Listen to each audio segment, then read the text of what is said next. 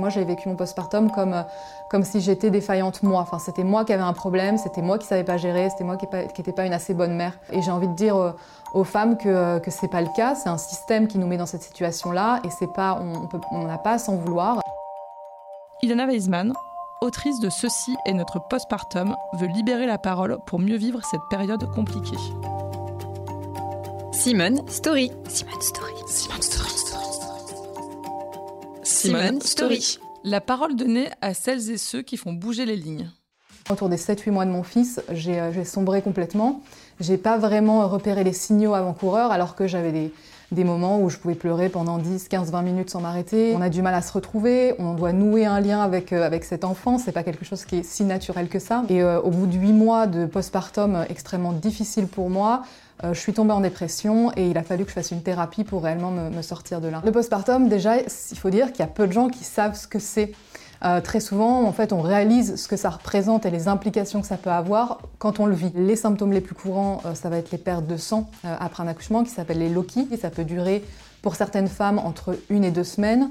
Euh, en moyenne, c'est à peu près deux, trois semaines. Pour 20% des femmes, ça va au-delà. Moi, j'ai eu des saignements pendant six semaines, des saignements extrêmement euh, abondants. Je changeais mes protections pendant la nuit, je tachais mes draps, j'étais assise parfois sur les toilettes. J'ai des souvenirs où le sang coulait en continu pendant, plusieurs minutes. Donc vraiment des saignements qui peuvent être extrêmement importants. Il y a aussi euh, les contractions utérines qui s'appellent les tranchées. ça, ça peut être aussi très impressionnant. Il y a l'incontinence urinaire.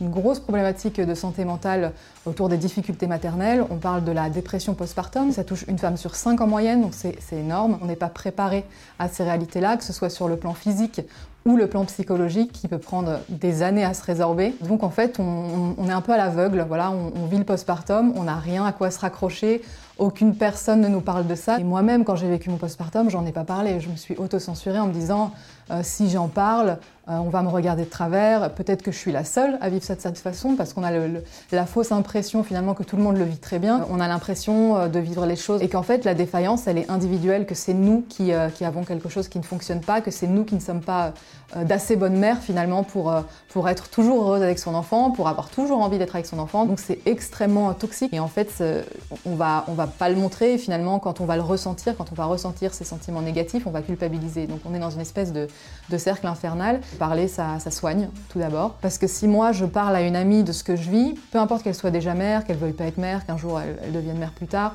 euh, elle va se rappeler de ça en fait. Elle va se dire Attends, je me rappelle de telle copine qui m'avait parlé de ça, donc elle va s'autoriser euh, elle-même à parler, elle va se sentir légitime dans son ressenti. Donc, déjà, individuellement, on peut avoir une espèce d'effet domino entre nous pour, pour libérer la parole et mieux vivre cette période compliquée.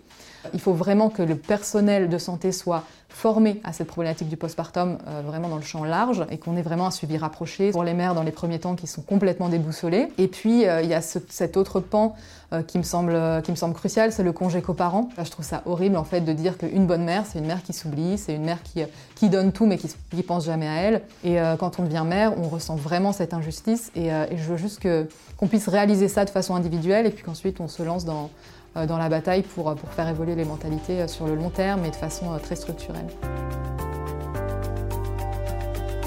C'était le podcast Simone. Retrouvez-le tous les mardis et jeudis et abonnez-vous sur votre plateforme d'écoute préférée pour ne manquer aucun des épisodes. À bientôt!